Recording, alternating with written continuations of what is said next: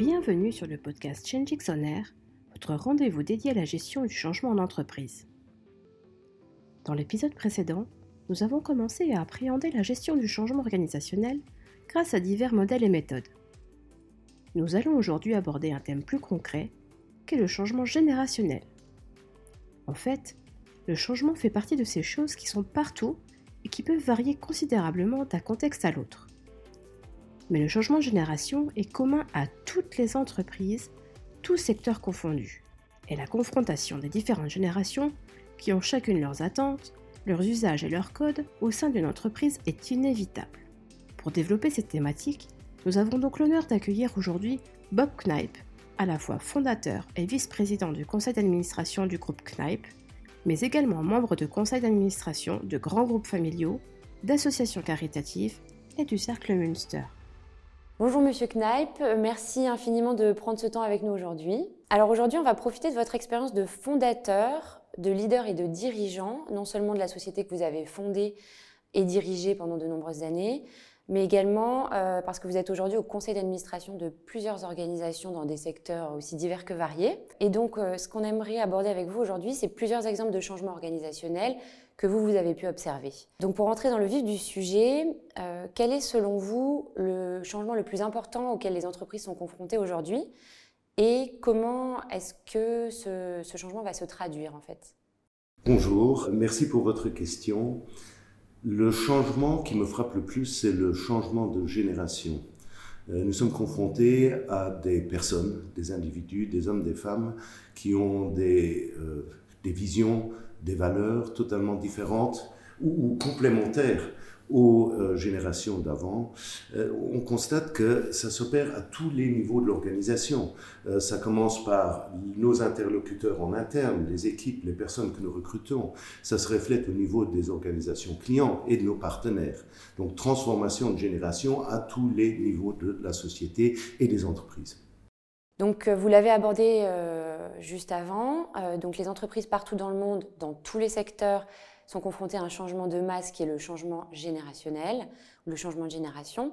C'est assurément un réel bouleversement pour les entreprises euh, et ça peut entraîner des conséquences diverses et variées. Et alors, dans certains cas, changement de génération rime avec changement de gouvernance dans les entreprises. et vice-versa, un changement de gouvernance peut entraîner, euh, être la cause ou la conséquence d'un changement de génération. Quels est ou quels sont selon vous euh, les liens entre ces deux changements? Ce qui me frappe et, me passionne aussi, euh, c'est cette transformation qui est en train de s'opérer. En fait, nous sommes confrontés à une génération de baby boomers qui maintenant arrive, je dirais, un peu en fin de carrière.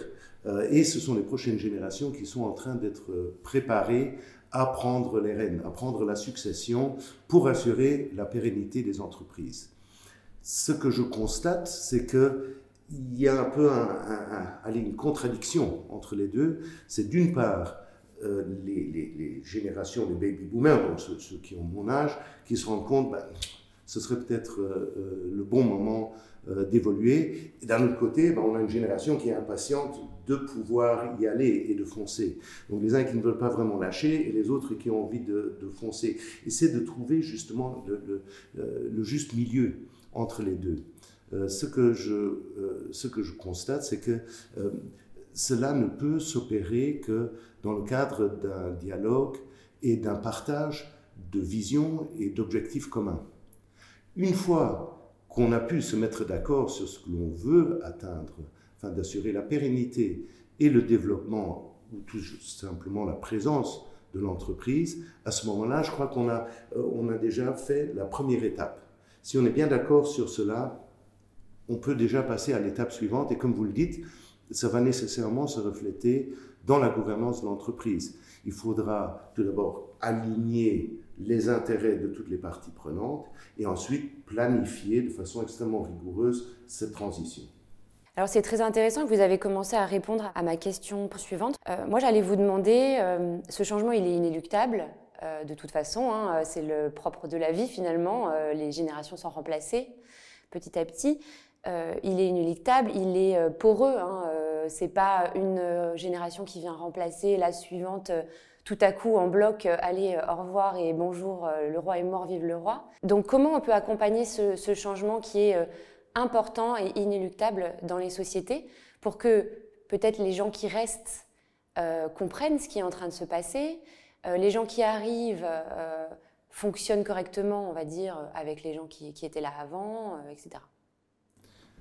J'ai eu beaucoup de chance d'avoir le temps. Donc j'ai pu me permettre d'essayer certaines choses, de commettre des erreurs, d'apprendre de ces erreurs, et puis de m'arrêter à un moment, faire un temps mort pour pouvoir mieux accélérer par la suite.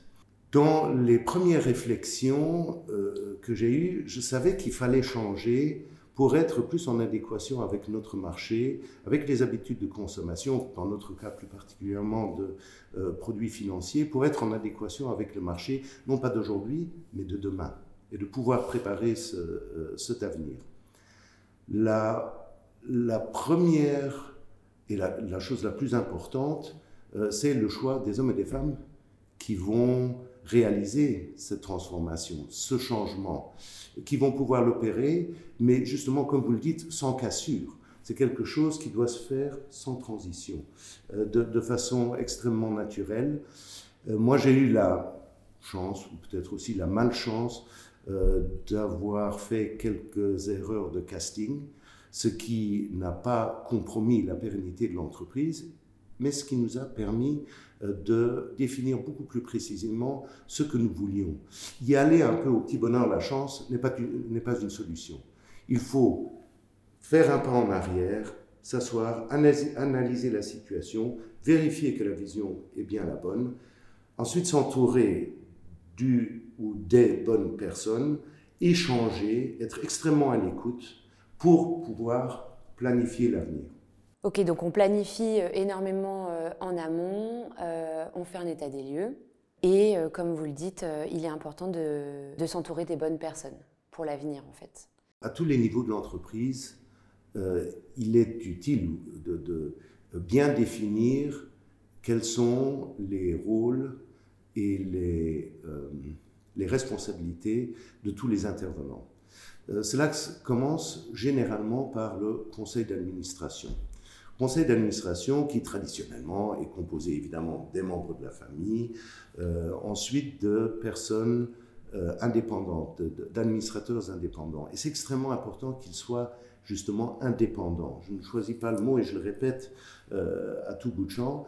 Pourquoi? Parce qu'elles ne doivent pas être les produits du passé uniquement.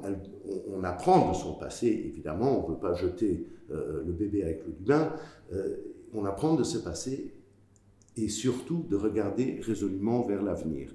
Qu'est-ce que nous voulons atteindre? Et il est important que ces personnes soient également, je dirais quelque part neutres, euh, bienveillantes, qu'elles ont dans, que leur intérêt est le bien-être de l'entreprise. Parce que finalement, c'est à ce niveau-là que euh, sont discutés tous les objectifs, euh, toutes les réalisations de l'entreprise en amont. Elles sont testées, elles sont euh, questionnées, elles sont complétées grâce à l'aide de, ces personnes. Une fois le conseil d'administration complété avec les vraies personnes qui vont également encadrer cette transformation, ensuite il s'agit avec ce cercle de personnes, de, déterminer mais quelles sont les caractéristiques types des personnes qui vont à l'intérieur de l'entreprise, en partant du dirigeant, de l'équipe dirigeante, euh, quelles sont les personnes qui vont euh, euh, réaliser la transformation. Donc il y a l'encadrement, il y a la réalisation. Encadrement que je vois clairement au niveau du conseil d'administration, réalisation au niveau de l'équipe dirigeante. Très bien, merci. donc c'est important de ne pas être seul en fait hein, quand il y a ce changement de génération, de ne pas, comment dire, se, se, parler à soi-même et se dire bon ben euh, il faut changer, je vais faire ça. Euh, c'est euh, un travail d'équipe finalement. Tout à fait. Je crois que c'est une erreur que moi j'ai commise et que je commettrai encore soudain, certainement à, l'avenir. Lorsqu'on est entrepreneur, bah, quelque part on croit tout savoir. On va de l'avant, on fonce, Et il y a certaines erreurs bah, qu'on n'est pas toujours obligé de euh, répliquer. On va toujours le faire, nous sommes bien d'accord.